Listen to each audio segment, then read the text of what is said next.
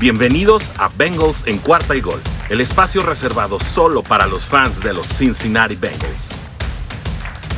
¿Qué tal amigos de Bengals en cuarta y gol? Estamos de regreso, ya sabes, en el miércoles de análisis, un episodio que a mí la verdad eh, me encanta y disfruto mucho porque vienen los expertos, esta gente que sabe, ¿no? No, no como uno esta gente que sigue a los Bengals y que además está muy al pendiente de las estadísticas. Bueno, quién sabe, a lo mejor va a ser así. Sí, pues sí bueno, eh, aunque todavía nada más, este, para los que lo están viendo en YouTube, eh, por ahí ya, ya se pueden dar cuenta que nos acompañan en este miércoles de análisis Sigfrido Muñoz, el experto de los planteamientos y la estrategia. ¿Cómo estás?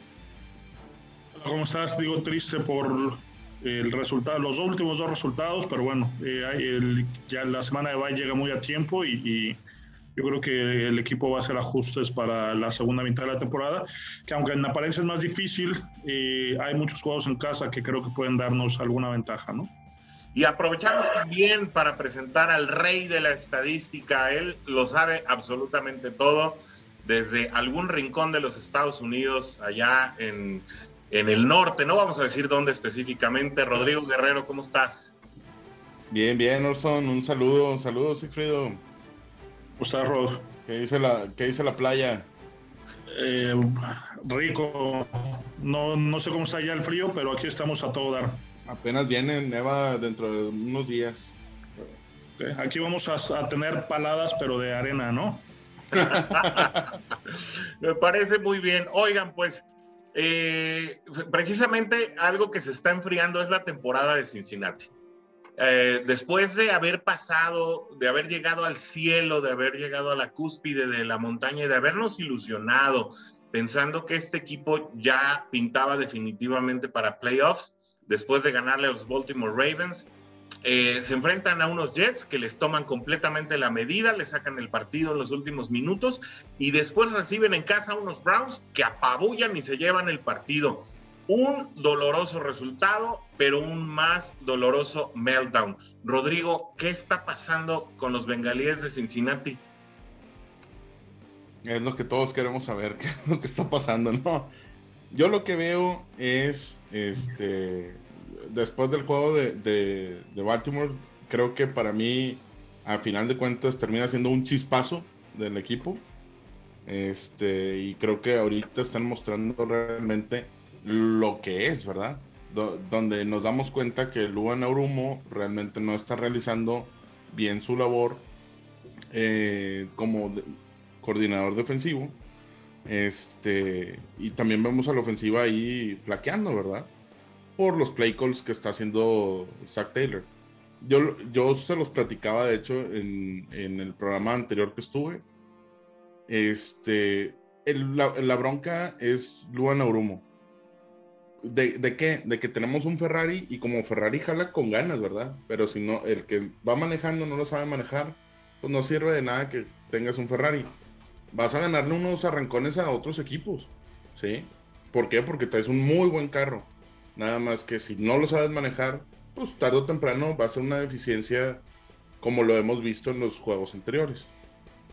Una ofensiva, Sigfrido, que por momentos le bastó ser explosiva para poder eh, realizar más puntos de los que la defensiva estaba permitiendo y una defensiva que se vio compacta, que se vio seria, poderosa, agresiva y ajustable, hasta que llegaron los Jets.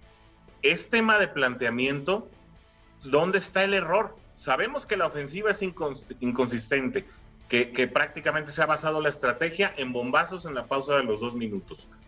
Pero la defensiva. Sí, mira, eh, tú, sabes que nosotros aquí hemos sido críticos del staff de cocheo. El tema de. Incluso mencionamos eh, a modo de, de reflexión que Zach Taylor debe despedir a Zach Taylor, el coordinador ofensivo, ¿no? Por, por estas circunstancias a la ofensiva. Creo que el tema de la, de la defensiva eh, tiene que ver eh, con esta cuestión que, también menciona Rodrigo, donde eh, hay limitantes en el esquema que plantea Lugan Amoru cada semana. Es un esquema muy básico donde los deja trabajar libremente, ¿no? Sin embargo, eso ya no está dando el resultado, se empiezan a, notar las carencias que tiene el equipo, eh, que es un pésimo tacleo. La semana pasada eh, se contaron más de 15 tacleadas eh, falladas y estás exponiendo tus debilidades a que el otro equipo lo, las explote, ¿no? Entonces, es un tema totalmente de, mucho es un tema totalmente de cocheo. un, un, coach un buen coach puede sacar eh, adelante un, un, equipo mediocre, pero un coach mediocre no puede sacar adelante un, un buen equipo y creo que lo que, está, lo, lo que nos está pasando. A ver, es, esta pregunta va para los dos. A mí me llamó mucho la atención en el tercer cuarto, vamos a hablar específicamente del tercer cuarto, cuando Cincinnati estaba a la defensiva, ya con el partido obviamente muy en contra, el partido se volteó, prácticamente se definió en la primera mitad y eso lo, para todos fue muy claro. Cincinnati tenía oportunidad numérica de regresar, sí, en la segunda mitad, pero con la evidencia del juego y, con el ritmo que estaba tomando, pues definitivamente yo creo que muchos sabíamos que eso no iba a suceder. A mí me llamó mucho la atención una jugada defensiva que les voy a preguntar, ojalá se hayan dado cuenta también y que me gustaría ponerlo en relevancia precisamente por el tema del Ferrari y, y por el tema de la mediocridad del planteamiento. Yo encontré en más de una ocasión a Von Bell cubriendo las labores de profundo, perdón, de, corner en un intercambio a la zona de Eli Apple, cuando Eli Apple sobre todo tenía que ir largo por una, eh, por una trayectoria obligada. Von Bell llegaba tarde a esas jugadas y ahí prácticamente nos ganaban, eh, nos ganaban en el flat. Eh, y, ahí se divirtió prácticamente Baker Mayfield haciendo esas jugadas, eh, eh, estas jugadas de bootleg y estos play actions que son muy su especialidad y que a pesar de traer el hombro lastimado, le alcanzaba el tiempo a los receptores para encontrar la ruta. Von Bell no es un jugador para hacer este tipo de coberturas. Von Bell es un jugador que funciona mucho mejor por el centro, llegando a trabajar con los apoyadores de la misma manera eh, que, que, lo hace Jesse Bates, incluso desde el lado más profundo. Como strong safety, el estar mandando este tipo de asignaturas hacia el corner eh, y, sobre todo pensando en, que tienes a Hilton muy, muy cerca de la Apple, no entendí, francamente no entendí y no sé qué pasó ahí. E, estamos entrando ya en una fase experimental de la defensiva que, no nos está llevando a ningún lado. Luan Arumo está perdido, eh, la defensiva no le está entendiendo a Narumo o todas las anteriores?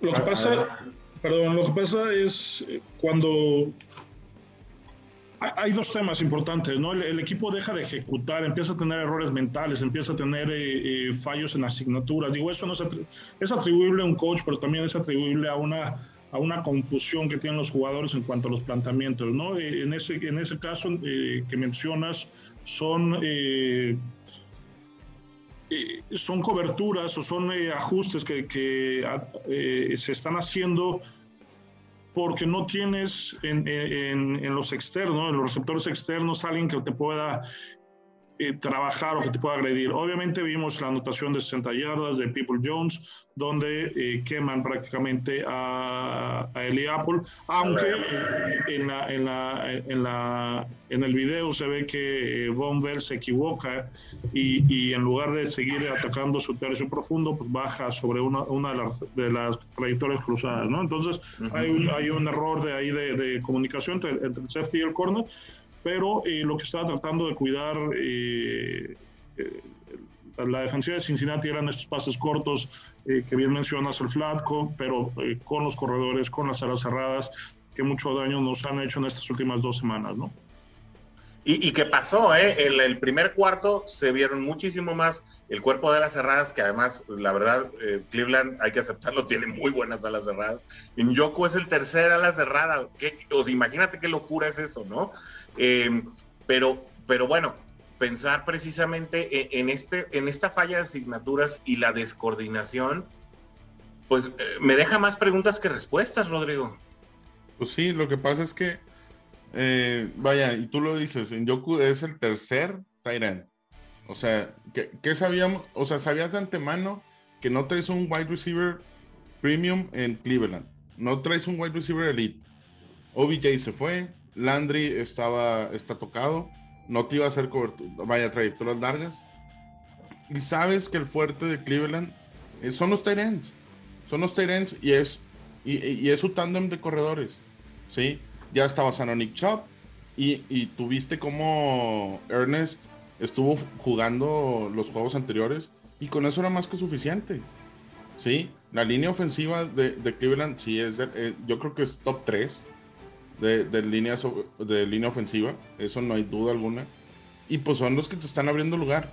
Sabes que son las únicas dos maneras que te van a atacar, que son las que no atacaste. O sea, planteaste un juego totalmente diferente ante un equipo que sabías, o sea, ya sabías que te iban a atacar así o, o, de la otra manera, ¿no? O corriendo o, con los Terence. Nada más, no había otra manera. Yo siento que Luan Aurumos sigue sigue este, jugando con la defensiva, a ver a dónde, dónde los acomoda, o no sé qué está haciendo realmente. Yo creo que avienta frijolitos y como caen, así los acomoda durante la semana o algo así. Y pareciera, pareciera perdón, eh, Rod, que los dos, tanto Zach Taylor como eh, Anamuru, están tratando de crear planes de juego diferentes, ¿no? Así como, bueno, este es su fuerte, pero yo creo que me van a jugar eh, diferente. Y entonces armas algo que es totalmente inverosímil, que no tiene fundamento y, obviamente los muchachos se ven eh, fuera de posición, se ven descontrolados. Sí, te entiendo, sí, nada más que, o sea, o sea no, no te puedes salir de, tu base, o sea, no, no puedes cambiar las cosas. Si tu base es running backs y tight end, eso es lo que tienes que atacar primero. de lo secundario, a lo que me pueden generar de, ataques, eso ya lo modificas. Pero no te puedes salir de tu base. ¿Por qué? Porque si no pasa lo que pasó el domingo y el domingo anterior. Eso es lo que va a suceder. Y, creo que es muy relevante. Se, confiaron contra unos Jets y se confiaron contra un Cleveland. Y creo que es muy relevante despejar esa duda porque, miren, les tengo un dato bien interesante. En los primeros eh, ocho partidos, es decir, antes del partido contra Cleveland, cuando Cincinnati eh, tacleaba o, fallaba 10 tacleadas por partido, como máximo, ganaba. Cuando fallaba como máximo 17 tacleadas por partido, perdía. ese era más o menos el promedio, el indicador. En este partido se fallaron 11 tacleadas y se perdió.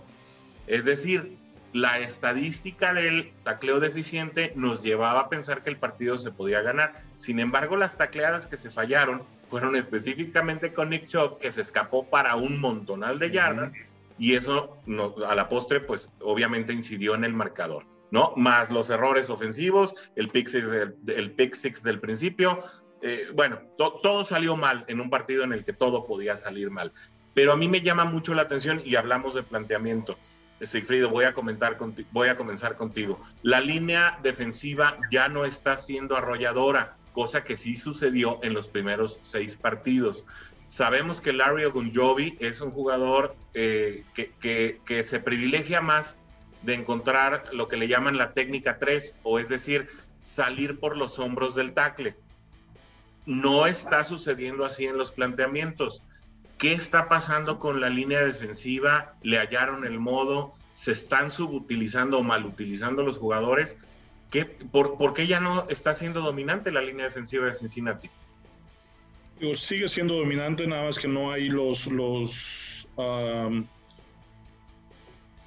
los playmakers que tienen otros equipos, ¿no? No hay un TJ Watt, no hay un eh, Aaron Donald, son jugadores cumplidores, ¿no?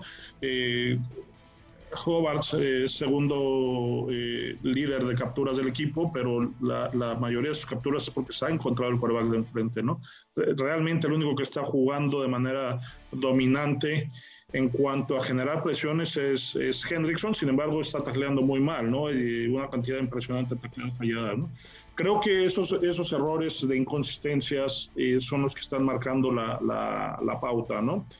Antes de, de, este, de este meltdown que tú le llamas a, o este slump que, que, tiene el equipo de estas últimas dos semanas, eh, Logan Wilson venía tacleando muy bien, eh, aquí eh, David Guerres venía jugando muy bien, y en estos juegos han estado llegando tarde a las trayectorias o a las, eh, o a las eh, coberturas de, de, de, pase, ¿no? Entonces, es, es, una serie de factores, ¿no? Donde tenemos una defensiva que, que al igual que la línea ofensiva, fueron de malas a tener un juego donde se muestran eh, sobresalientes y contundentes o donde vuelven a recuperar los niveles de, años anteriores que eran malísimos, ¿no?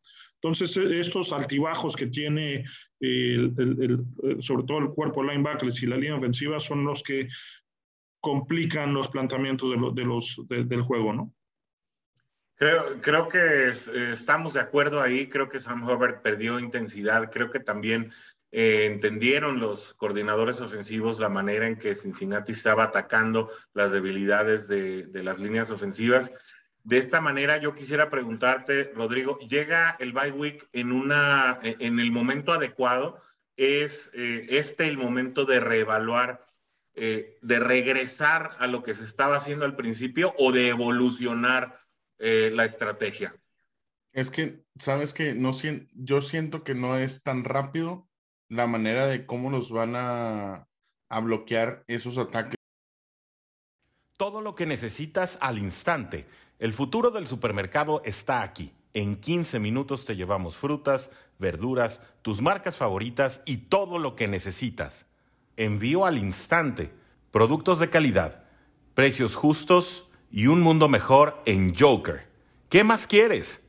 Joker, no lo esperas. Bien, y gracias a Joker por patrocinar este episodio. Estamos de regreso en Bengals, en cuarta y gol con Sigfrido Muñoz y con Rodrigo Guerrero desde rincones muy distantes del planeta, así de internacionales somos en Bengals de cuarta y gol. Y ahora, bueno, eh, lo que se viene y lo que veníamos diciendo eh, acerca de una temporada que pues prácticamente es, se desalineó en positivo primero para lo que esperábamos antes de ver jugar a los Bengals contra Minnesota y después de verlos jugar contra Baltimore se nos cayeron un poco las expectativas. Ahora eh, tenemos de frente dos partidos, uno contra Raiders y otro contra Steelers, el primero visitando y el segundo en casa, y creo que tenemos más preguntas que respuestas. ¿Cómo va a llegar Bengals a, esto, a estos partidos? La verdad es que no lo sé. Eh, Zach Taylor sabe que ganando el partido contra Pittsburgh salva en mayor parte de la temporada, prácticamente en un 80%, ¿no? ¿Será que las baterías de Taylor están concentradas en la visita de Pittsburgh a Cincinnati y ahora, si TJ Watt sí puede jugar contra Cincinnati, será un partido muy diferente al que, al que encontramos en la semana 2, en la que Pittsburgh también parecía no irse hallando. ¿Cómo, cómo puedes eh, proyectar estos dos partidos, Sigfrido?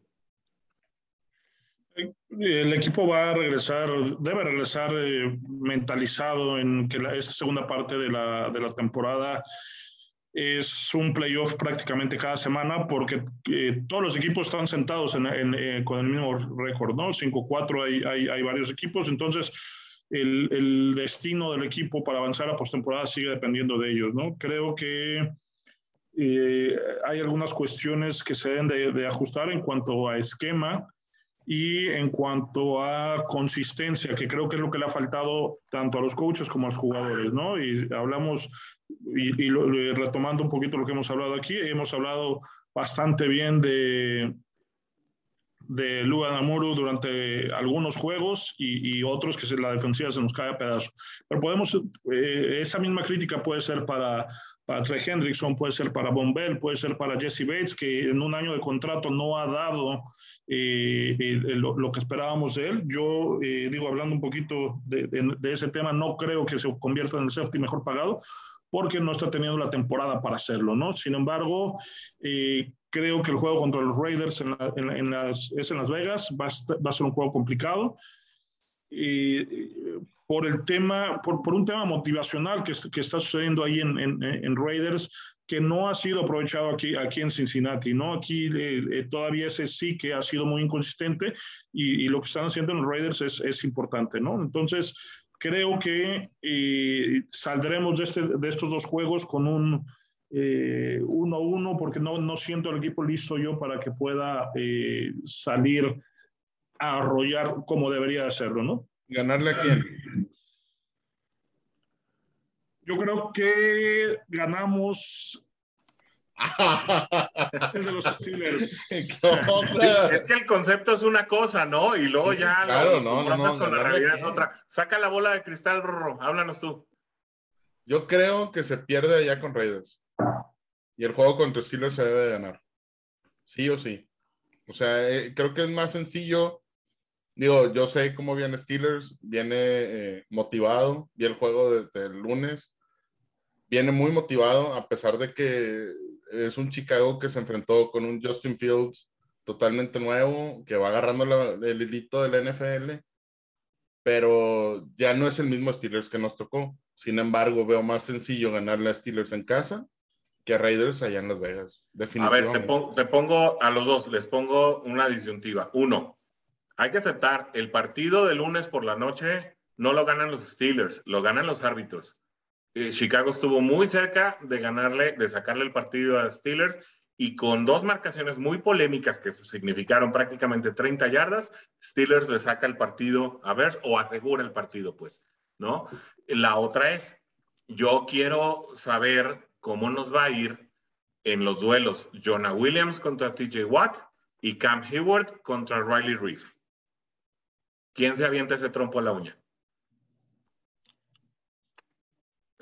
Es difícil. Eh, puta madre. Pues Mira, eh, Jonah Williams está jugando a un nivel, eh, obviamente todavía no de superestrella, pero un nivel bastante aceptable, ¿no? Digo, de repente tiene algunas jugadas donde queda expuesto, porque obviamente el, el, ala defensiva o el rusher de su lado es el, el, mejor atleta que normalmente trae la defensiva contraria, ¿no? Porque es el, el que presiona del lado ciego, ¿no? Entonces, pero creo que ha sido un, juego consistente.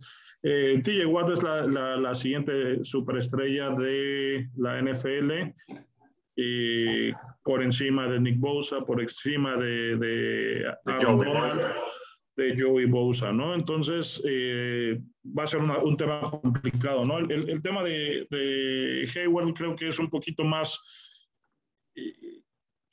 causa ese impacto eh, más en el juego terrestre, eh, de, que ocupa eh, normalmente que le hagan un 2 contra 1 y eso hace que los, que los demás jugadores puedan brillar alrededor de él, ¿no? Entonces, creo que el, el, el papel lo tiene más difícil Jonah Williams contra TJ Watt, ¿no? Pero Rodrigo es un hecho que se van a equivocar. digo, no hay liniero que saque prácticamente todos los partidos, todo el partido eh, eficientemente. Siempre alguna de las batallas las tiene que ganar el liniero defensivo, eh, pero aquí el, creo que el factor de riesgo es cuando encuentras a un jugador, sobre todo como TJ Watt, que tiene una agresividad notable, pues llegarle franco a Joe Burrow, ¿no? En las condiciones que sabemos eh, que, tememos y que es un terror para la afición de los Bengals que un, que un jugador de esta categoría se le vaya encima a Burrow yo creo que el problema más grande va a ser el tiempo que Burrow quiera mantener la bola en su posesión. Ese va a ser el problema más grande. Porque lo hemos visto que muchos de los sacks de esta temporada han sido su culpa. Ni siquiera es culpa de, de la línea, ni culpa de los bloqueos, ni nadie. Es culpa de él por quererse quedar la bola más tiempo de lo que debe ser. No la suelta, no la tira fuera del campo a lo mejor está bien, e, es frío, ¿sí? Y eso ya lo entendimos, pero también tienes que entender que cuando te hacen un sack, pues retrocedes yardas, ¿verdad, papacito? Entonces, tienes que soltar la bola, tienes que soltar la bola, güey. Pero esta línea tiene que mejorar necesariamente, ¿no? No, no, claro que sí, claro que sí, tiene que mejorar. Yo no, no, en eso no nos queda ninguna duda. Pero yo creo que todo le queremos cargar a la línea ofensiva y no le queremos cargar nada a Joe Burrow por ser Joe, Joe Burrow. O sea, Joe Burrow también tenemos que entender que es su segundo año, que apenas lleva una temporada de NFL completa, entonces también está aprendiendo. O sea, no, no, no, no llegó como un, como una persona experimentada, pareciera ser, pero no es una persona experimentada de siete temporadas en la NFL, ¿verdad? Pero ahí es donde nos damos cuenta de que le falta aprender a soltar la bola. Pero, pero sabes que yo creo que más bien es, una, es un tema de, de, actitud del de, macho alfa, ¿no? O del jugador alfa, ¿no? Esa, esa actitud de, brava, porque incluso le pasa también con, los, con la cantidad de pases interceptados que tiene, ¿no? De, tratar de forzar la, la pelota en, en, en, ventanas muy cerradas donde y tratas de hacer jugadas que no hay, ¿no? Y como bien dices, es mejor, muchas veces es mejor tomar, ah, incluso a lo mejor muchas veces tomar una captura, este, que eh, estar eh, extendiendo la jugada, buscando eh, el, el, el, bombazo a Chase o, alguna jugada sacar la chisteara, ¿no? Entonces, ahí también un poquito es, es un tema de, de, de, que Burrow se vuelva un poquito más administrador del juego, más más pensante, eh, haciendo la referencia a un Peyton Manning y dejar de ser a lo mejor un Andrew Locke, ¿no? Que, que digo, tuvo una carrera muy corta por, por, por precisamente por estas acciones de querer eh, extender la jugada y sacar jugadas de la chistera, ¿no? Entonces, ahí, ahí también, como bien dices, ¿no? No, no todo ha sido la línea ofensiva, que sí ha tenido juegos muy malos, pero eh, la mayoría de las ocasiones, las, protección, las capturas que ha recibido eh, son, son capturas de cobertura, es que se le llama, ¿no? A ver, pero la línea tiene que mejorar y no va a mejorar este año, me refiero, tiene que llegar mejor capital humano a la línea. Eso es un hecho. Esta línea ofensiva que protege hoy a Joe Burrow no es suficiente para un quarterback de su categoría, por lo menos así lo veo yo. Desde mi punto de vista, el guard derecho ha sido una constante desventaja, dado que empezó Xavier Suafilo las primeras dos semanas, se lastimó, eh, llega Jackson Carman, también como que se lastimó, pero empieza a bajar de juego después de jugar bastante bien. Este último juego lo inicia Akima Deniji, regresando de una lesión también sufrida en la pretemporada. Y, bueno, pues hay que aceptarlo. Riley Reef no va a ser más joven. Trey Hopkins también está teniendo una temporada que le está costando mucho trabajo por el tema de la lesión en la rodilla. Eh, y parece que el mejor lado es el lado ciego, donde pues Quinton Spain ha tenido una temporada bastante decente. Y como dice Sigfrido, pues también, eh, también Jonah Williams está jugando a un nivel bastante, bastante aceptable. Desde su punto de vista, ¿Qué elementos o, qué posiciones, no hablemos de nombres, qué posiciones de la línea ofensiva tienen que tener un upgrade en la próxima pretemporada?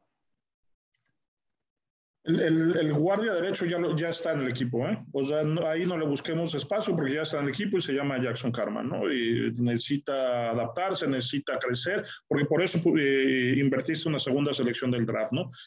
Es el mismo caso donde eh, el coach eh, decide eh, con base al, conocimiento que tiene, al, scout que saca del muchacho, que él es su jugador, mismo caso que, que, pasa con el ala cerrada, ¿no? Con, con, Drew Sample, ¿no? Él es el ala cerrada porque se escogió en una segunda ronda y el, y el, y el muchacho va a jugar, ¿no? Yo creo que lo que viene para, para el próximo año las primeras dos rondas tienen que ser un tackle ofensivo, el, tackle ofensivo derecho y un, y un esquinero, ¿no? Eh, Trey Wayne seguramente será cortado. Eh, Eli Apple eh, no, está para, no está para ser eh, titular. Creo que, que los, los, dos muchachos que acaban de, de recoger los waivers son, son cumplidores, pero viene ahí la salida de Darius Phillips el próximo año y, pues bueno, eh, necesita, necesitas ayuda, aunque se ha invertido muchísimo dinero en la defensiva, creo que por ahí eh, viene, eh, tienes que llenar esa posición, ¿no? Sí, también ¿Estás de acuerdo, Rodri? También Riley Reef se va de, de Bengals la siguiente temporada. Entonces, por eso decía un tackle derecho, ¿no? Izquierda. Un tackle derecho, ¿no? No, izquierdo. no, izquierdo Jonah. Ajá. El, el tackle del lado izquierdo es Jonah Williams eh, y está junto a Quinton Spain. Tu tackle derecho es Riley Reef. Es Riley Reef. Bueno, se va a Riley Reef. ¿A quién te traes? Lo que acabo de decir, eh, un tackle derecho es lo que necesitas, ¿no? No, no, no, no, no, pero de la agencia libre. O sea, porque vamos a tener agencia libre. Sí, no. Y ya le invertiste agencia libre a la defensiva. ¿Por qué no metérselo a la línea ofensiva? Porque yo creo que estás, eh, estás desarrollando el equipo de esa manera, ¿no? Veteranos consolidados, eh, y a los que les vas a pagar mucho dinero en la, defensiva y vas creciendo eh, a la ofensiva junto con Joe Burrow y todo este talento joven, ¿no? Estamos hablando eh, Joe Burrow, Joe Mixon, Taylor Boyd, T. Higgins, Jonah Williams, Jamar Chase. Estamos hablando de seis o siete jugadores de la ofensiva que son primera o segunda selección del draft de los últimos tres años, ¿no? Entonces, la, apuesta del equipo o de la oficina es eh, construye eh, por el draft eh, a la ofensiva y en la agencia libre a la defensiva, ¿no? Hasta ahorita sí es la tendencia. Yo creo que no nos vamos a poner de acuerdo, ¿eh? Yo lo veo, y, ahorita me contestas, Rodrigo, este, yo veo que por ahora el, la parte débil de la línea ofensiva está en el centro y se llama Trey Hopkins. Creo que Cincinnati debe apuntar a un buen centro, ya sea en la agencia libre o en el draft, para poder reforzar esa línea ofensiva. Y yo le ofrecería a Riley Reef otro año o incluso hasta dos eh, en la agencia libre. ¿Te digo qué centros están disponibles el próximo año? Échale. Brian Jensen de Tampa Bay. Matt Paradis de Carolina. Y el que me encantaría que llegara, Jason Kelsey de Filadelfia. Y, bueno, les vas a pagar, porque esa es la cosa, ¿no? ¿A, quién le vas a pagar? Pues no sé si a Jensen o a Kelsey. Pero a uno de los dos le tienes que pagar. ¿Tú te irías por el draft, Fredo? Yo creo que van a construir eh, eh, por ahí, porque bueno, pues hay, hay centros en, en este momento disponibles que, que, no los has que no los has contratado, ¿no? Está Darryl Williams, que sube en Kansas City, está eh, Marcus Martin de Nueva Orleans, bueno, que estuvo en Nueva Orleans, que sigue siendo, que sigue estando de, de, agente libre, este, entonces, eh, ahí hay un tema que yo creo eh, se va a ir construyendo con el draft y no con la agencia libre, ¿no? Ok, entonces, a ver, cada quien diga su prioridad. Rodrigo, ¿cuál es tu línea, tu posición de línea ofensiva prioritaria para la, para la próxima eh, pretemporada? Sí, y vaya, es de igual manera buscar un centro y, y buscar un tackle derecho, pero yo siento que lo tienes que buscar en agencia libre y no en el draft. O sea, en el draft a lo mejor lo puedes buscar en una cuarta, tercera, ¿no? Pero no te vas a ir ahí. Es más, hemos tenido, em, la historia nos dice que, que, si nosotros nos vamos por línea ofensiva, nomás no jala, ¿verdad? O sea, creo que tienes que buscar a, a, los jugadores compenetrados ya. No, no buscar el development del jugador, porque no te ha estado funcionando. ¿Estás de acuerdo, Sigfrido? Creo que para eso está Frank Pollack, ¿no? Para eso lo trajeron, para desarrollar línea ofensiva, que es lo que está haciendo, ¿no? Traes a Trace Hill, traes a, Jackson Carman, traes a, Swift, este, eh, de Andre Swift, traes a eh, Isaiah, eh, Prince, y a Hakim Adeniji. Exacto, ¿no? Entonces tiene siete, seis, cinco o seis linieros que están en su, en su contrato novato que hay que, que hay que desarrollar, ¿no? Eh, yo coincido contigo, le deben de dar un año, otro año a Rayleigh Reef y buscar este, solidificar la parte de, del interior de la línea, el centro del guardia derecho, Creo que un año adicional de Trey Hopkins con su rodilla rehabilitada eh, lo puede volver a poner a un nivel competitivo. Sabemos que no va a ser un centro de, eh, de Pro Bowl, pero es un centro competitivo, ¿no? Y el tema de, del guardia derecho, o tienes a, Trey Hill, ¿no? Donde eh, lo puedes, no, no es Trey Hill, es este. Es Hill, pero no es Trey. Es este. El centro sí es Trey Hill. puedes, ahora sí, con un año completo. Ah, ok, perdón. Eh, entonces tienes un año completo donde lo puedes fortalecer, eh, ponerle acondicionamiento eh, para fútbol, lo puedes hacer más grande y, por ahí puede ser, ¿no?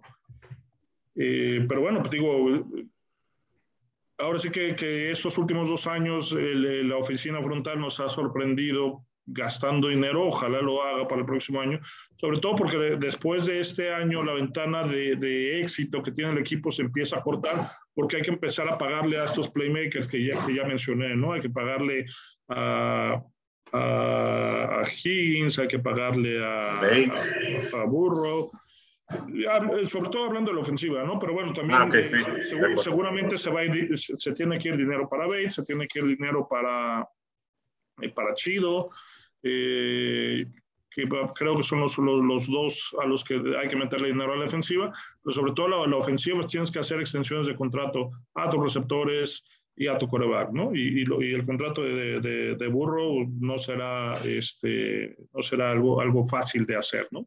Sí, y Trey Wayne también se tiene que ir, ¿no? Yo definitivamente, yo ya no le respetaría ese tercer año. Trey Wayne prácticamente ha, ha, cobrado muchísimo dinero por jugar muy poco en la cancha. Pero bueno, quiero pasar ya al último tema de este podcast y es que creo que debemos plantarnos ante una realidad en la que el cuerpo de receptores, que parecía ser eh, pues una de las armas de preferencia y de pues uno de los sectores más potentes en este equipo de Cincinnati en el papel antes de jugar la temporada, pues resulta que no está teniendo el, poderío eh, que, insisto, bajo la lupa parecía que podría tener, eh, pues como varios haces bajo la manga constantemente Joe Burrow dentro de su juego aéreo. Jamar Chase ha sido un último recurso, ha sido prácticamente un jugador de bombazos. Digo, hace 15 días estábamos felices hablando de sus 700 y tantas yardas, de sus siete pases de touchdown, pero en los últimos dos partidos, pues ya no ha sido eh, esa su labor porque precisamente le tomaron la medida. Eh, T. Higgins eh, no ha sido tan seguro con las manos, prácticamente ha cumplido su labor de receptor número dos, pero sin el factor sorpresa que lo caracterizó en su año de novato. Y Tyler Boyd ha desaparecido en el planteamiento. Tyler Boyd no ha desaparecido por falta de desempeño ni por falta de ganas, sino porque no se ha acudido al slot como uno de los recursos a la ofensiva. ¿Veremos algo distinto? ¿Tendríamos que ver algo distinto en la segunda parte de la temporada con este cuerpo de receptores? ¿Es culpa del planteamiento o Joe Burrow está forzando demasiado el juego a llamar Chase. Échale, Rodrigo. Mira, yo lo que veo es que sí, Chase es el, primero que ha tenido más recepciones dentro de, del juego. No creo que lo esté forzando tanto porque al final de cuentas hemos tenido juegos donde CJ Usoma este, ha sido el, que se ha echado el equipo al hombro, entre comillas, ¿verdad? No es que él se lo eche al hombro, sino que hacia, se han desarrollado las jugadas y a final de cuentas él ha sabido culminarlas, ¿no? Pero de hecho, la segunda persona que tiene más recepciones es Tyler Boyd, no es T. Higgins. Este, y, y lo que sucede, o lo que yo veo, es que para mí no es que usen mucho a Chase, es es que no le permiten más bien utilizar a los demás o no se ha permitido utilizar a los demás. Como que esa conexión la, la, quiere forzar un poquito, pero, pero si nos vamos al año pasado, pues Tyler Boyd y T. Higgins estuvieron jalando genial para Joe Burrow. Sigfrido, ¿tú cómo lo ves? Digo, como bien lo dijo Rodrigo, ¿no? Este, Tyler Boyd es el segundo mejor receptor del equipo. Este, no ha sido el jugador explosivo, pero sí es el jugador con el que constantemente consigues primeros CDS, ¿no? Eh, llamar Chase cumple esta función que antes cumplía AJ Green, de, las jugadas explosivas, de ser el, el, playmaker. T. Higgins es un excelente wide receiver 2. Y hay un factor que no, hemos, eh, que no hemos mencionado, que el año pasado no se tuvo, es con CJ y Usama, donde eh, es el, el, segundo mejor receptor en cuanto a anotaciones que tiene el equipo, ¿no? Algo que no se venía a venir y que, y que se, está, se está utilizando, o sea, está quitándole targets eh, a los wide receivers, ¿no? Eh, hay mucho check down, por eso Joe Mixon es el, el, quinto mejor receptor del equipo, o sea, hay diferentes factores que simplemente decir que, que, que se está forzando la, la, jugada hacia cierto jugador, ¿no? Creo que la distribución de los, de los pases ha sido eh, balanceada en gran medida. Digo, hay, hay, hay juegos donde eh, como el de la semana pasada, donde a Boyd le lanzan dos, dos, dos en dos ocasiones, eh, pero sin embargo, semanas anteriores, pues bueno, tuvo, tuvo un extraordinario desempeño, este, a punto de llegar a las 100 yardas contra Baltimore, este y, mismo caso con Higgins, ¿no? Este, y mismo caso con Usama y vemos a Mixon constantemente con tres o cuatro recepciones para 50 yardas, o sea, el, juego está bien distribuido.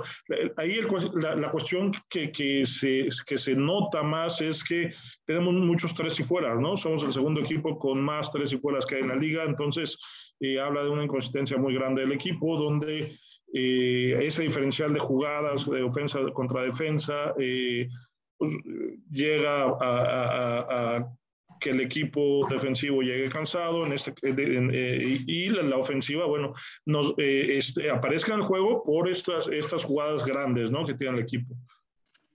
Bueno, con esto llegamos prácticamente al final de este capítulo. Yo solo quisiera lanzarles una pregunta a cada quien.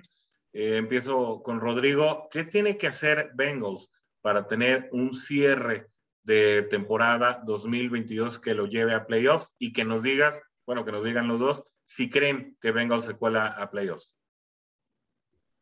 Y qué difícil pregunta la de los playoffs, porque eso no nada más depende de Bengals, depende también de los demás equipos. Este, yo veo que Bengals tiene que retomar lo que estaba haciendo hace tres juegos, retomar lo que hizo con Pittsburgh, lo que hizo con Baltimore y tomar en cuenta como si cada uno de los equipos fuera un juego divisional. Para poder, digo, ya sé que lo vimos con, con, este, con Browns, ¿verdad? Y que fue pésimo, pero yo creo que tienen que retomar eso que, que estaban realizando. Yo creo que también Lugo Norumo debe de estar dejando de jugar a, ver las piezas o los frijolitos a ver dónde caen. Este, y quita, no que le quites el mando a Joe Burrow, pero o, lo dejas a él, y yo creo que ahí es donde, donde está todo el problema. O lo dejas que sea él el que tome las decisiones, o las tomas tú. Porque creo que ahí es donde viene la gran parte de la falta de comunicación que hay en el equipo en la ofensiva.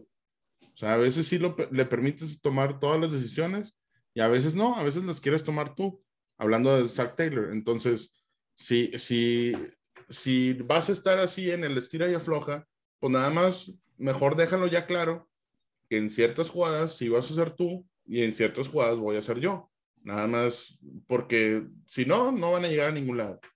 Y van a seguir cometiendo los errores y van a seguir cayendo las intercepciones y van a seguir cayendo los sacks sobre Joe Burrow.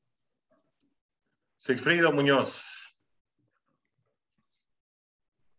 Creo que, eh, digo, lo, que menciona Rodrigo es, es, pues, acertado, ¿no? Tienes que, crear una eh, eh, identidad del equipo, ¿no? Si vas a dejarle el control de la ofensiva a Joe Burrow, este, bueno, plantea desde la semana las jugadas script que le vas a dar a él para que las ejecute y, y, te dediques tú como head coach administrar el juego, ¿no? Creo que eh, es uno de los temas que, le hacen eh, falta a la ofensiva, que son primordiales para que pueda ser constante, porque tienen el, talento para hacerlo. Y en, cuanto a la defensiva, igual, ¿no? Eh, no hay que inventar el hilo negro, hay que poner a, los, a, los, a, los, a los jugadores a, que jueguen fútbol y, y no estar improvisando con eh, un sistema de juego que estás adaptando semana a semana, ¿no? Más bien debes de, forzar a que el equipo contrario eh, ataque esas, eh, las debilidades que tienes y no, este, y no sea al revés, ¿no? Que tú estés cambiando semana con semana para ver qué es lo que puedes encontrar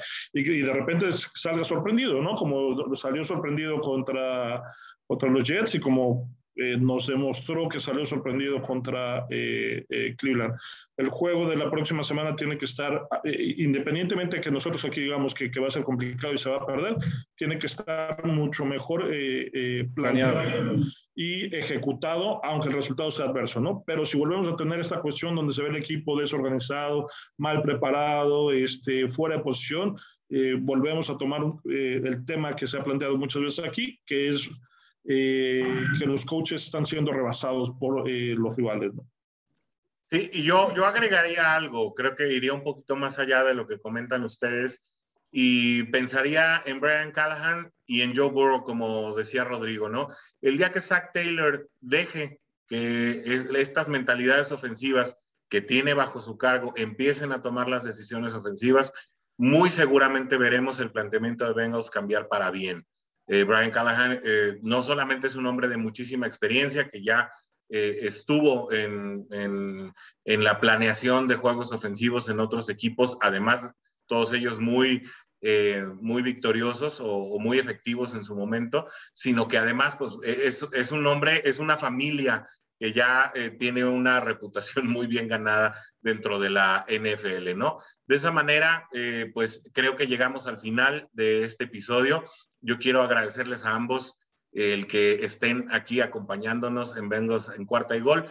Eh, y antes de despedirnos, pues nada más, el, comentario de cierre. ¿Con qué, ¿Con qué nos vamos ahora ya a la semana de descanso?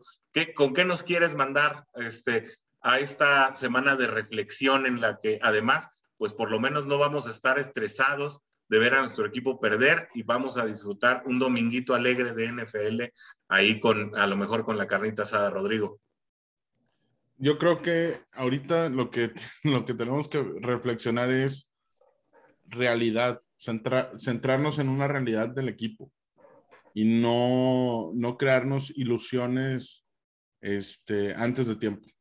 Que bien lo dijo Cifrido en, en situaciones, en programas anteriores, no hay que crearnos ilusiones antes de tiempo y pues vamos, esto se tiene que llevar día a día. Y pues vamos a, meterle un poquito de más coco, ¿verdad? En lo que viene de los siguientes partidos. Tenemos dos semanas para hablar de ello. Y tenemos también para hablar de qué es lo que nos va a faltar para, para el próximo draft, ¿no? Correcto, Sigfrido. ¿No nos dijiste, ¿Bengals entra a playoffs o no? Yo creo que sí. Eh, supongo la pregunta era para Rodrigo, pero yo creo que sí entra ah, perdón, perdón. a playoffs. Yo no sé, la verdad, no, no quiero, no quiero ser el, el, el agüitador ni nada por el estilo, pero yo sé que a lo mejor por Bengals pudiera ser que sí, pero no sabemos cómo venga. Ya nos topamos a, a, a, un Browns que si no OBJ está funcionando mejor, que regresa Nick Chubb, ya regresó, y que regresa este Karim Hunt, y ya sabemos que su ataque va a ser con los tight ends, o sea, ya está sano. Entonces, y tu, y tu línea ofensiva está sana, no sabemos qué vaya a pasar con, con Browns. Y Steelers se ha ido viendo mejor semana tras semana. Yo sé que este juego anterior se lo pueden atañir a, a, los referees, pero sin embargo, pues ustedes van a defensiva de Steelers. Nada más con Kim Hayward, con Sutton y con TJ Watt, con eso tienes para, para tener una buena defensiva, ¿no? Así es. Último comentario, Sigfrido, antes de irnos. Eh, yo creo que el equipo sí llega a playoffs. Eh, yo espero que los Steelers en algún momento eh, se les acabe la magia o la ayuda de los oficiales. Este, Ben Roethlisberger estar eh, frenando a lo que pudiera ser una buena ofensiva y mientras no salga, eh, no salga de ahí, bueno, le va a costar trabajo, ¿no? Que fue lo que le pasó el año, eh, el año anterior, donde la segunda mitad de temporada, bueno, el equipo empezó a caer después de ese 11-0 que, que, hablaba ya de la segunda, del segundo equipo invicto de la, de la historia de la liga, ¿no? Creo que el equipo debe mejorar en tacleo, el equipo debe mejorar en la ejecución de las jugadas, el, el play calling de los coordinadores, Zach Taylor y Anamuro debe mejorar y eh, el equipo debe de, acostumbrarse a ser consistente para, para, para, ganar, ¿no? No podemos tener juegos eh, eh, de mucha euforia y al siguiente juego lo trates como si fueras ya ganador de múltiples supertazones. Entonces, eh, en esa medida creo que, que a Cincinnati le alcanza, le va a alcanzar eh, ganar cinco juegos y colarse, colarse a postemporada, aunque ahí yo creo que le, va a costar trabajo, ¿no? Porque hay equipos menos gitanos que, que, lo que Cincinnati ha demostrado en estos nueve partidos, ¿no? Así es, yo no estoy tan seguro si Cincinnati puede llegar a la postemporada. Yo, más allá de, de hacerme esta pregunta, y esto lo comentábamos a la salida del partido contra Cleveland en el episodio anterior, me preguntaría, ¿para qué? Si Cincinnati va a dar partidos como el que dio el domingo pasado, pues la verdad es que pues ni conviene eh, tener los, los, los, anhelos tan altos sino seguir pensando precisamente en cómo este, este equipo puede mejorar a través de hechos y no solamente de conceptos. Con eso llegamos ya al final de este, de este programa, este podcast que se nos hizo largo, pero además porque la plática está excelente. No se olviden de seguirnos en el Twitter de Bengals en cuarta y gol, es arroba 4TA Bengals, eh, no, arroba 4TA y Gol Bengals. Siempre tengo problemas para, para dar esta dirección, pero bueno, ahí está, ahora sí lo, sacamos a la segunda por lo menos, la otra vez hasta tuvimos que editar. Pero bueno, muchísimas gracias por su compañía, a toda la comunidad, a toda la Who Day Nation en español que nos acompaña capítulo tras capítulo, muchísimas gracias. Obviamente a nuestros invitados, Sigfrido y Rodrigo, Muchas gracias por estar como cada semana aquí y nos saludamos el próximo miércoles en otro episodio más de Análisis Amplio aquí en Bengals en Cuarta y Gol, donde la NFL no termina y nosotros tampoco. Hasta la próxima y como decimos aquí siempre, ¡Jude!